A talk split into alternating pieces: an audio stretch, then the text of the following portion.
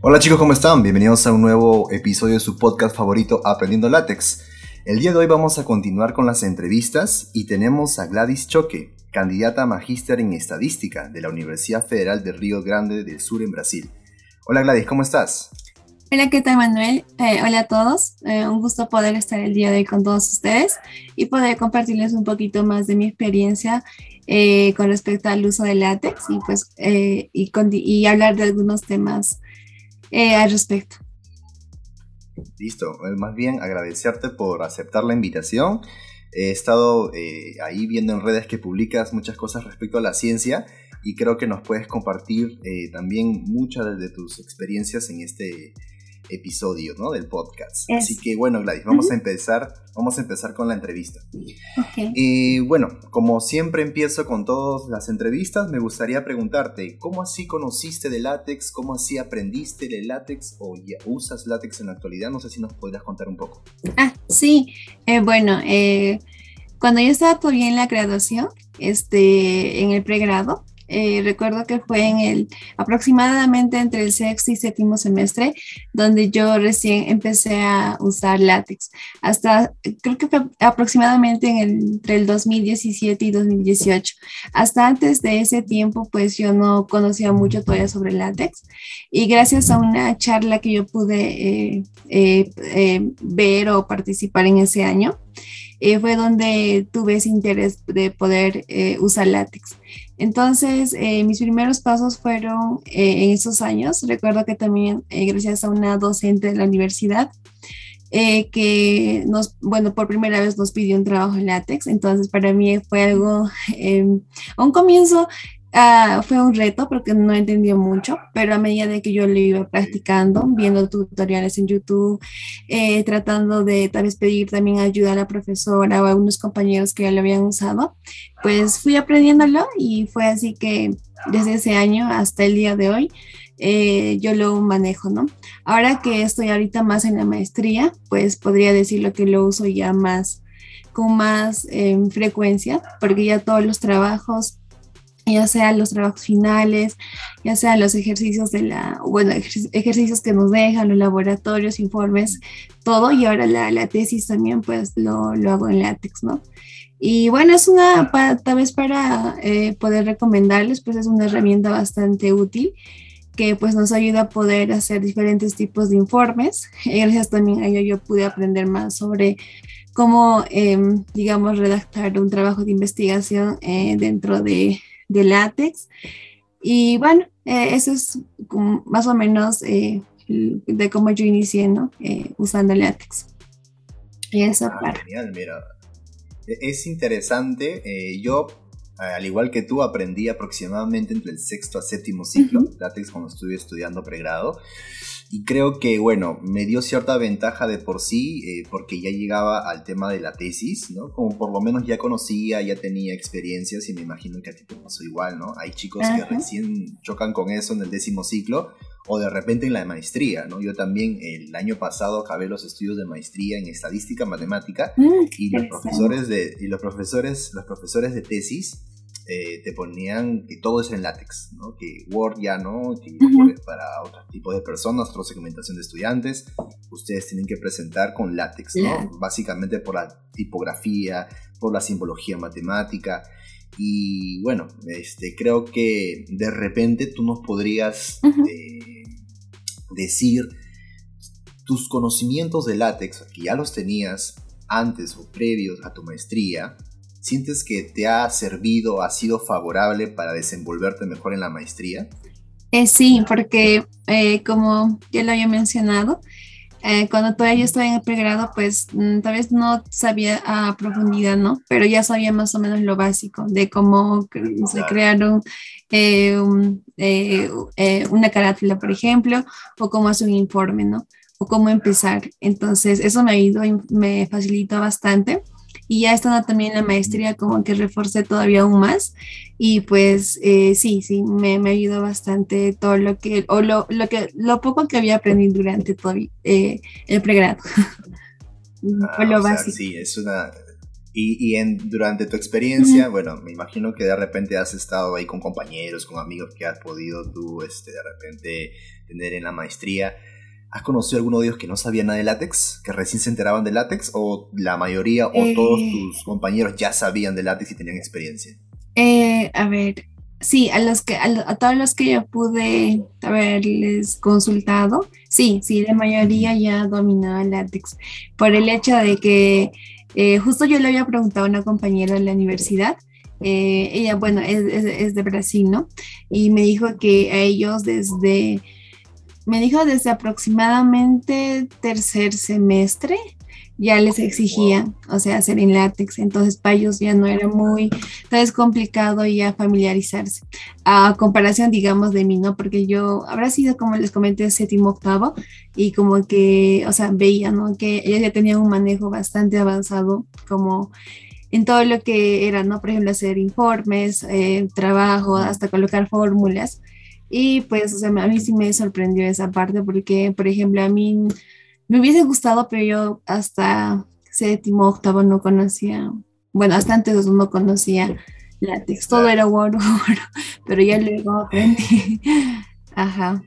Ah, y entonces has podido observar que en otro país, en otros países como Brasil, eh, la preparación respecto a eso es, es un buen nivel. Es bueno, sí, sí. ah, interesante. Sí, de, por sí Brasil tiene un buen nivel académico. Sí, Se ve que sí, este, el nivel es muy bueno en Brasil. Sí, yo recuerdo. Y, eh, sí. Eh, sí, no. hablando de esta parte, justo me acuerdo que yo tenía una, una, profesora en la universidad que también estudió en Brasil y pues yo me acuerdo que en, en clases, ¿no? ella siempre nos decía, tienen que aprender desde ahora el látex. Entonces, a veces nosotros lo tomábamos como, no sé, eh, como que, o sea, por decir a la ligera, ¿no? Mm, mm, no pensábamos tal vez usarlo ya más luego.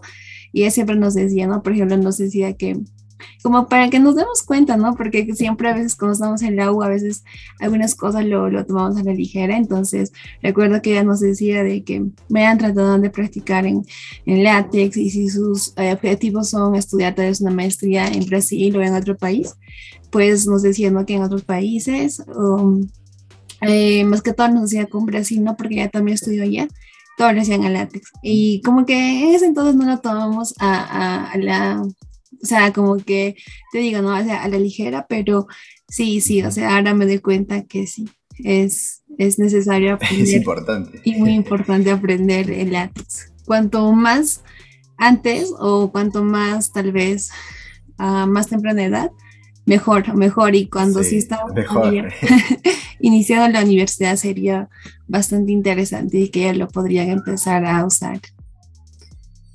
Ah, mira, genial. Sí, eh, creo que conocer látex, por lo menos saber de su existencia, porque muchas personas empiezan la universidad y ni siquiera saben qué es látex. Eh, por lo menos saber de, que existe látex desde el comienzo de tu preparación o tu instancia universitaria, creo que sería muy favorable ¿no? para cualquier universitario. Y sobre todo de alguien de ciencias o ingeniería, ¿no? porque va a estar involucrado con simbología matemática. matemática. Y exacto, ¿no? Y creo que, bueno, sí, personalmente para mí no hay mejor lugar que escribir todo lo que tenga que ver tipo, tipografía matemática que látex. Eso. Así es. Y, bueno, de paso, que, de paso que los invitamos a que escuchen también la entrevista que hice a Pierol. Pierol es un chico que estudia matemática y está en el segundo ciclo y ya está escribiendo en látex. Eh, ah, así que sí, de repente, sí, a los que están escuchando eso podrían también escuchar esa entrevista y bueno, estamos con otro tipo de segmentación. en, tu caso, tú ya estás acabado, tú ya acabaste los estudios de maestría, estás con otros proyectos. No sé si nos podrás contar un poco más de qué proyectos tienes.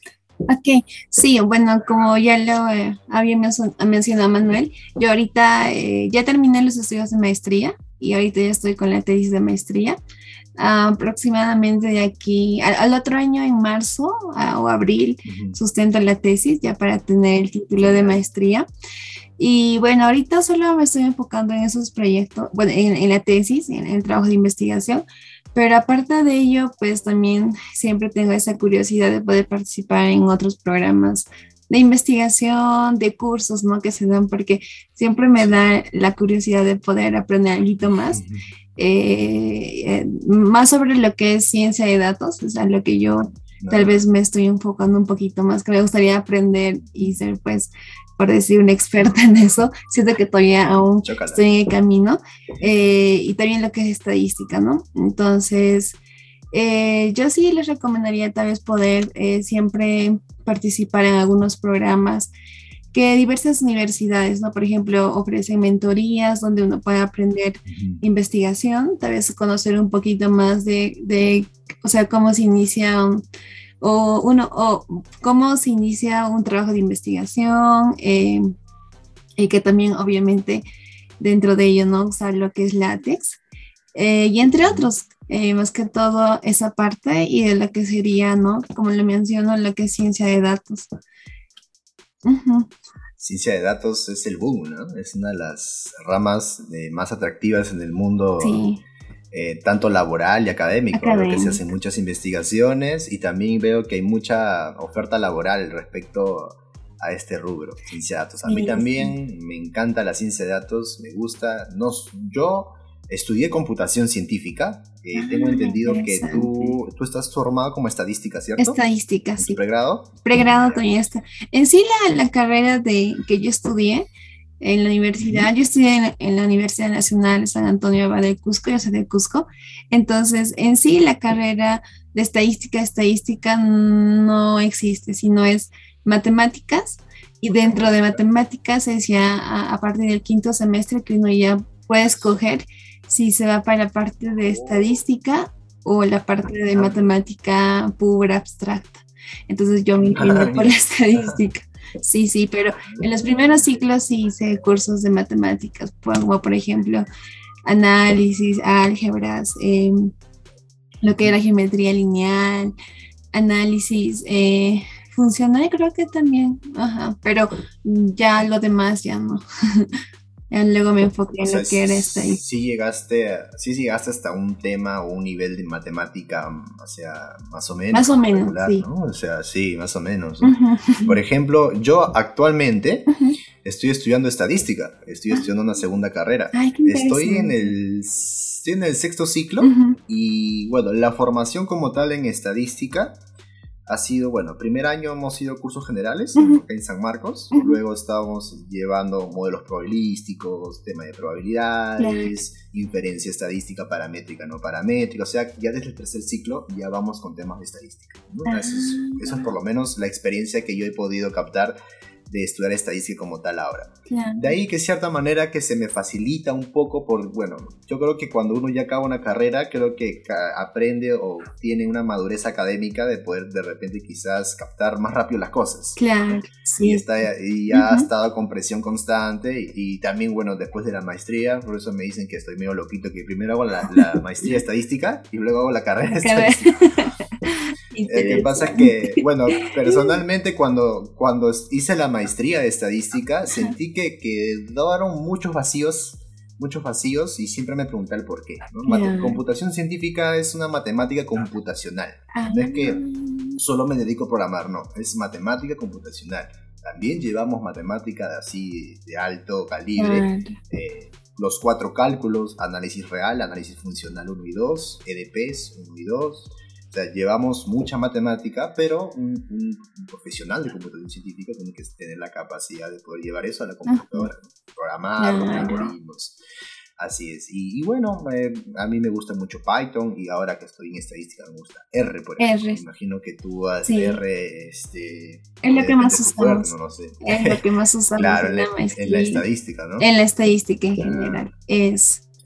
Ah, y, y, en la parte de lo que es eh, lo que mencionaste, Manuel, de lo que comentas de tu primera carrera en lo que era matemática computacional, también dentro de eso, eh, ustedes tocaron temas de estadística, algo así, o netamente eh, alguna vez algún curso o a ver, mira, llevamos un curso que se llama Estadística y Probabilidades. Ah, Solo un curso, en el quinto ciclo. Y por ahí llevamos, llevamos un curso llamado Modelos Matemáticos de la Ciencia 2. Llevamos del 1 al 5.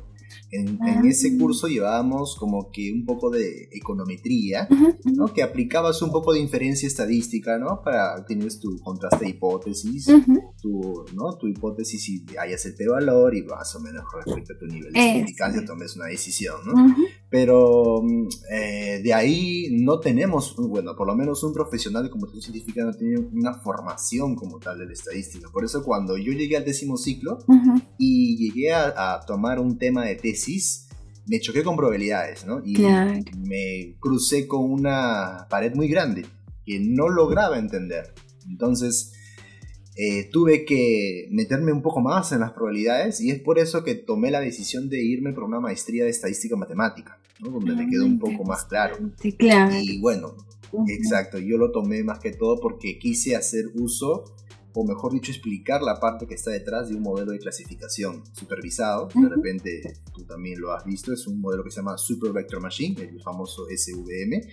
Eh, en este caso, la parte que está detrás de eh, tiene mucha matemática, tiene también este, o sea, análisis funcional, optimización convexa en espacio de Hilbert, tiene la parte, obviamente, también este, conocer de la estadística, en la parte de probabilidades, entonces tiene un background muy grande. Claro. Y bueno, me faltaba ciertas herramientas que, siento que ya en la maestría y sobre todo en la carrera como tal, que se tocan las cosas más con pinzas, ya he podido eh, descifrar, ¿no? Y, créeme que pues muchísimas cosas que hay por entender lo que hay detrás de esos modelos de los famosos, bueno, del, famoso machine learning que se habla hoy en día. Sí, bastante. Así que bueno, esto es todo un mundo.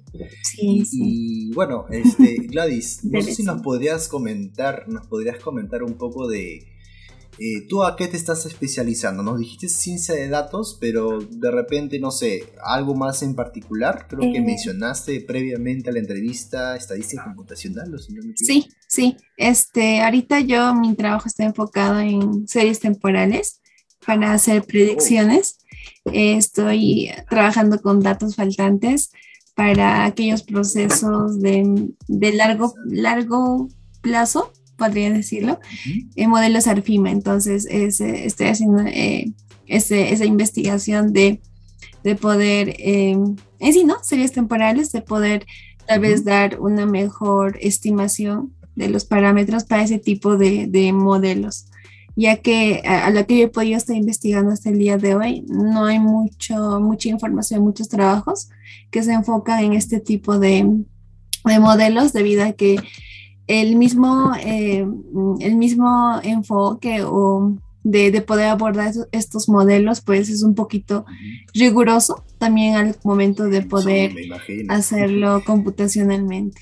Ajá. Y los pocos trabajos que han podido eh, realizar, eh, trabajos de investigación, pues todavía dicen que los modelos que se han, que han podido ajustar o los métodos este, tienen un sesgo eh, alto. Entonces, la idea es poder seguir eh, investigando, viendo qué modelo se podría ajustar este, o qué métodos nos podrían, se podrían ajustar más a estos modelos y pues el sesgo o el error sea el mínimo, ¿no? Y así al momento de hacer una predicción, pues eh, sea la, la más adecuada, por decirlo, o la más verdadera en eso. Ok. Ah, interesante. O sea, te has ido por esa parte de series temporales. Series temporales. Ajá. es con la parte computacional y todo eso. Interesante. Yo, es un tema que todavía no toco, ¿no? Como te digo, este, no, no lo llevé en la maestría porque no, no, fue un electivo que elegí y todavía no llego a eso en la estadística y mucho menos lo llevé en computación científica, pero siempre escucho series temporales, me parece interesante. Sí, sí. Y, mencionaste algo de datos faltantes, o sea, tú, tú usas... Eh, una técnica para imputar datos? Sí. ¿O estoy Ah, ok. Sí, sí, para imputar datos. Ajá, mediante algunos métodos eh, que, sea, que ya han usado algunos autores y que también eh, la idea esta vez encontrar un mejor método que, que, pueda, que pueda hacer que esta imputación de estos datos sean, o sea, no den un sesgo alto, sino en, en el más mínimo, ajá, es. Claro, ya. Esa imputación. Ah, interesante, ¿ah? Interesante. No, Yo me acuerdo, eh, bueno, de lo, de lo que he estado siempre leyendo, me gusta leer un poco sobre Machine Learning, la parte matemática y la parte estadística. Eh, cuando traté o busqué información de justo todo este mundo de datos faltantes, que venía a hacer técnicas de imputación, me topé con un libro entero, un libro así de, de datos faltantes. O sea, un libro así, así entero. De repente por ahí te lo paso ya que ya por te, favor. yo veo que a ti te interesa. es un libro muy, un libro muy interesante y bueno, muestra todo desde parte, la parte teórica, ¿no? O sea, yo me acuerdo que mencionaba que antes de poder llenar o imputar datos, eh, hay que identificar qué tipo de dato faltante tenemos. Claro. Y, y hay tipos, no sé, pues MCAR, si no me acuerdo, EMAR o MNAR, no me acuerdo. Tipos, sí. exacto, ¿no? Y hasta tiene con su definición y probabilidades y todo. Es. Eh, y exacto, y respecto a eso te dicen, puedes tomar esta técnica, esta técnica, esta técnica, ¿no? y, bueno, yo siempre he visto eh, a muchas personas, bueno, que son científicos de datos, o bueno, por lo menos eso, de eso trabajan, y, quizás no tienen la formación académica desde este punto de vista tan teórico, que simplemente agarran y eliminan los datos, los, las, las observaciones de datos faltantes, lo eliminan y simplemente aplican el modelo y, nada más. sí. Pero hay algo, sí, pero hay, hay cosas detrás de, hay cosas teóricas detrás de, que de repente a muchas personas nos llama la atención y nos interesa, más que aplicar de repente solo el método, o bueno, por lo menos por mi parte es así. Sí, sí. Y bueno, mira, qué, interesante que hayas tocado este tema. Para mí, para mí todavía es un tema que yo recién estoy ahí más o menos tratando de ver y me gusta siempre ver de dónde salen las cosas, ¿no? Sí, siempre. Interesante. Sí, es muy interesante. Ajá. A medida de que vas leyendo, ¿no? Siempre se va como que descubriendo más cositas y más y más y hace complejo poder, este... Y, dime, ¿tú has tenido la oportunidad de hacer alguna publicación? ¿Todavía no? ¿Lo piensas hacer? Eh, sí, sí, este, todavía no. Hicimos un trabajo con una compañera de la maestría, así que eso ahorita está en como que en, eh, en revisión. Fue con probabilidades eh, pero todavía está por, por, arreglarse algunas cositas que nos observaron. Y con el trabajo que ahorita estoy haciendo también, ¿no? la idea es poder, después de sustentar la tesis, también poderlo publicarlo. Es lo que también mi orientador me dijo, que esa es la meta, que, que aparte de, de, de, poder, eh, claro, no sustentarlo, eh, también publicarlo. Ajá.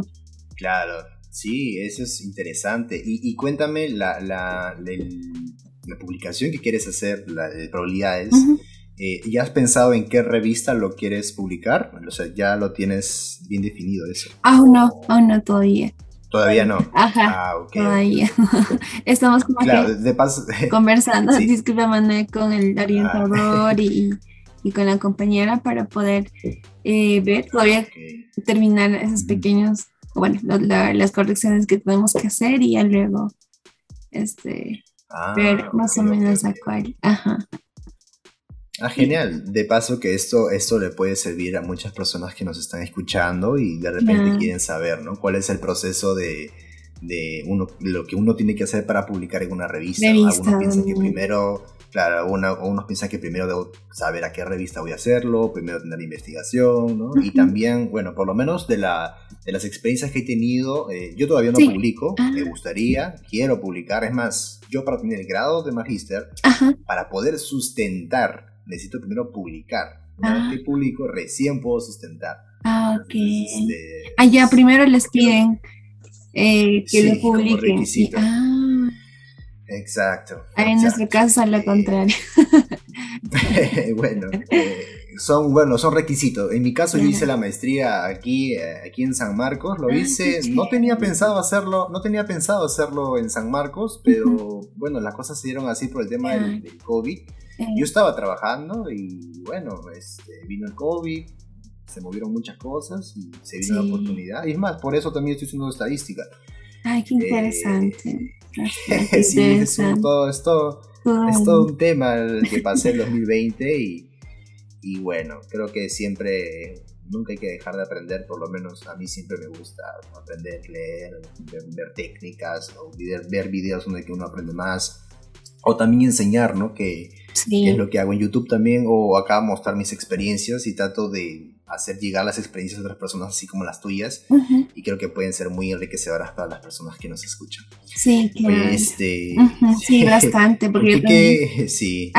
sí, yo también tuve la oportunidad, sí, también de escuchar algunos podcasts, de algunas experiencias y son bastante interesantes, ¿no? Porque a uno lo motiva a poder tal vez seguir estudiando, viendo, no sé, o hacer de que ¿no? Eh, uno pueda tener ese interés, digamos, en este caso de aprender látex, ver qué es, o meter un poco a la investigación, o, tal vez, tal vez eh, algunos de los que están escuchando este podcast tengan ese interés tal vez de eh, involucrarse un poco más con la estadística y todo ello. Sí, la estadística es un mundo, pero uff, interesante. ¿ah? Yo siento que hay muchas personas que menosprecian mucho la estadística, sobre todo muchas personas que se van un rubro más riguroso de la matemática y piensan que estadística es solo sacar la media, ¿no? Ah, estadística es un mundo, pero increíble. que, créeme que me ha dicho cosas muy interesantes que me han sacado muchas sonrisas y dolores de cabeza al mismo tiempo. También, sí, bastante. sí, es, muy interesante. Ajá, yo también escuché. a tomar decisiones. Ajá. Entonces escuché algunos comentarios, ¿no? Que decían que si la matemática abstracta o la matemática era más difícil, ¿no? Que la estadística, que la estadística solamente era, eh, no sé, sencillo, así como dices, ¿no? Sacar media, moda y esas cosas. Sacas tu Excel, tu Excel. Ajá. sí, pero no, sí, es, es también bastante rigurosa. Mucha matemática también que tiene por detrás. Las sí, probabilidades, sobre todo las probabilidades. ¿eh? Sí, bastante, bastante. Ah, mira, interesante. Este, no sé, Gladys, ¿de repente tú tendrás alguna pregunta para mí? Eh, sí, este, por ejemplo, ahorita con, lo, con los podcasts eh, que estás haciendo de látex, en todas las experiencias que tú has podido tener, eh, ¿cuál sería lo que más resaltaría? O sea, por ejemplo, ¿qué es lo que no sé, em, lo más relevante de que tú podrías decir de látex, por ejemplo? Eh. Ah, lo más ah, bueno, eh, es una muy buena pregunta que nadie me lo ha hecho. Mira, de, todas las experiencias que he podido captar de todas las personas a las que yo he podido entrevistar y las experiencias que yo he podido también captar en, tal, en tal cual mi trayectoria académica y profesional, Siento para mí que látex es la mejor opción para obtener resultados, en este caso escritos, documentos escritos, para poder tener la mejor calidad posible con la mejor calidad tipográfica. Creo que látex es la mejor opción a mi punto de vista, tanto para cualquier persona de ciencias, ingeniería y por qué no del rubro también de ciencias sociales o letras. Creo que la calidad tipográfica que se obtiene con látex es excelente y no solamente eso, también los gráficos. Uno puede obtener gráficos increíbles, interesantes, porque tiene la capacidad de incluir gráficos vectoriales que nunca se va a perder la calidad. Hasta uno puede incluir eh, movimientos, sus imágenes, eh, se puede hacer interactivos, puedes poner PDFs interactivos sin ningún tipo de problema. Así que personalmente para mí, tanto para estudiantes, eh, para personas que están en la investigación, que están en su tesis, y es más, para docentes. Creo que para docentes es la mejor opción porque no sé si te ha pasado que de repente estás, este, no sé, con un profesor y está o en un PDF o está en una PPT o está en la pizarra y quiere escribir una simbología matemática y a veces el alumno lo confunde. Es profesor, eso es una P, es una RO, es que es eso. Entonces, si escribes en látex, ya hay una homogeneidad en toda la escritura matemática. Entonces, yo creo que hasta se puede dar mejor el mensaje que se quiere dar como tal al alumno. Entonces creo que son muchas las razones por las que yo siento que látex es la mejor opción para escribir documentos científicos. Claro. esa fue la razón por la que yo creé todo este mundo, esta locura de aprendiendo látex. Es más, no pensaba yo crear un podcast que se llama Aprendiendo Látex, quería llamar otras cosas para hablar de también sobre látex, porque créeme que es complicado hablar más de 10 o 15 minutos solo de látex. O sea, mostrar, mostrar un video es genial porque puedo mostrar códigos, pero hablarlo para que las personas entiendan un poco de látex es un poco más complicado. Y bueno, por eso también tomé la decisión de tomar experiencias con las entrevistas de otras personas. Claro. Y bueno, básicamente esa sería mi respuesta a tu pregunta, que por cierto, nadie me la hizo, es muy interesante. Genial, Manuel. Y una pregunta más, por ejemplo, eh, ¿qué recomendarías eh, tal vez para aquellos estudiantes o personas que todavía no han usado, por ejemplo, hasta el momento látex? Y cómo, o sea, ¿qué les recomendarías para que ellos puedan inmiscuirse, puedan empezar a dar sus primeros pasos en látex con látex? Yo creo que primero perder el miedo, porque siento que muchas personas ven códigos raros y ya tienen miedo. Y entonces simplemente decirles que no es nada del otro mundo, simplemente hay que empezar ya. Si, siempre lo vas a aplazar, no, ya, bueno, en un momento lo voy a ver, dicen, ¿no? No, tienes que empezar ya a tomar acción, crear un plan para poder aprender, no sé, tomar un libro, leer o ver videos de YouTube, pueden ver videos de YouTube también, pueden también este, de repente, no lo sé, entrar a, documentar, la documentación, páginas web, foros, etc. Hay mucho material para aprender látex y siento que no hay excusa para no aprenderlo. Así que mi mejor recomendación es que empiecen ya, que crean una estrategia por donde creen que ustedes que puedan aprender. Se pueden meter a un curso también. De paso, aprovechar que voy a ver un curso este sábado. Voy a iniciar un curso de látex, eh, elaboración de textos científicos con látex. Y bueno, y bueno, este, creo que simplemente es que empiecen ya y que no tengan miedo a, tanto código de látex. Esa sería mi recomendación. Ah, chévere, Manuel, genial. Sí, yo también concuerdo en lo que dices, ¿no? A veces, y, y, fue lo que me pasó también cuando yo todavía estaba en la universidad, en, en el pregrado. Veíamos cosí, códigos raros, extraños, y uno decía que era imposible eh, algún día poder lograr entender lo que manejar en sí el látex, ¿no? Y también eso fue un poco de, temor, pero como ya lo mencionas, poco a poco uno va aprendiendo y pues sí se puede, sí se puede aprender. Así es. Yo creo que mientras, como tú misma dijiste, mientras más antes aprendas en tu experiencia académica universitaria, va a ser muchísimo mejor. Yo cuando ingresé a la universidad, otra vez, con estadística, me topé con muchos chicos que recién salían de colegio, tenían una edad y, bueno, yo ya había pasado por otras experiencias. Y cuando tenían que hacer grupos, yo no podía ver Word ni, ni, ni de bala, o sea, no podía, ni siquiera tenía instalado mi computadora. Entonces, choqué con otra realidad porque si bien tú puedes hacerlo en látex, cuando tienes que hacer un trabajo grupal, como que hay una resistencia, hay una resistencia a los chicos que es eso, ¿no? Porque, te vas a este, hacer más complicado la vida. Y bueno, siempre trato de dar ese mensaje, chicos, usen látex, siempre por lo menos tú le puedes decir a 20, con qué tal que uno te haga caso, y me voy feliz. Yo soy como un predicador de, un predicador de látex, ¿no? Hay chicos, varios chicos desde que conocí desde 2020, y eh, desde la, la vez que yo he tenido la oportunidad de conocerlos, han usado látex y bueno, los he, los he tratado de por lo menos llevar por ese camino desde su primer ciclo. Y ahora ya están siguiendo su camino y espero que espero que haya sido un, aporte que les dure por toda su experiencia universitaria, hasta donde lo que sea, ¿no? matemáticos, físicos, biólogos. Así que simplemente esa es la opción eh, que doy yo. Yo siento que nunca hay que dejar de aprender, por lo menos en mi punto de vista. Y bueno, este, Gladys, ha sido una charla muy, muy bonita. Y mira, ya nos estamos, hemos excedido el tiempo. Sí. Este, más simplemente agradecerte, agradecerte por aceptar la entrevista. Y bueno, eh, no sé si quieras decirnos algo más para acabar la, la charla. Ah, sí, este, sí, nuevamente agradecerte a ti, Manuel, por la invitación fue un, gusto poder compartir, poder tener este espacio de poder hablar un poquito más sobre látex, sobre nuestra experiencia académica.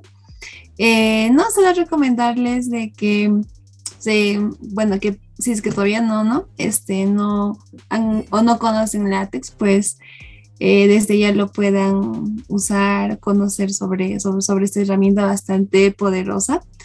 Y que también, este, eso, eso en general. Y recomendar también este tu canal, Manuel. Yo también lo vi en YouTube y la verdad es que es bastante interesante. Mi hermanito también ahorita está ya en el octavo semestre y desde el año pasado empezó a usar látex.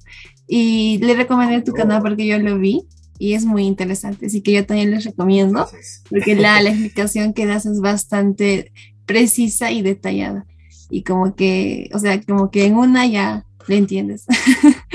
sí, eso. Ajá, eso y bueno, eh, eso sería por mi parte, Manuel, y bueno, que continúen luchando por, con sus sueños. Y nada, eso creo que sería por mi parte. Listo, listo. Muchas gracias, Gladys. Espero que quizás, bueno, en, una pueda, pueda darse esta conversación quizás otra vez en una próxima entrevista. Claro, sí, sí. Perfecto, Manuel. Gracias, muchas gracias. Listo, listo Gladys. gracias a todos. Un abrazo. Cuídate mucho. Hasta luego.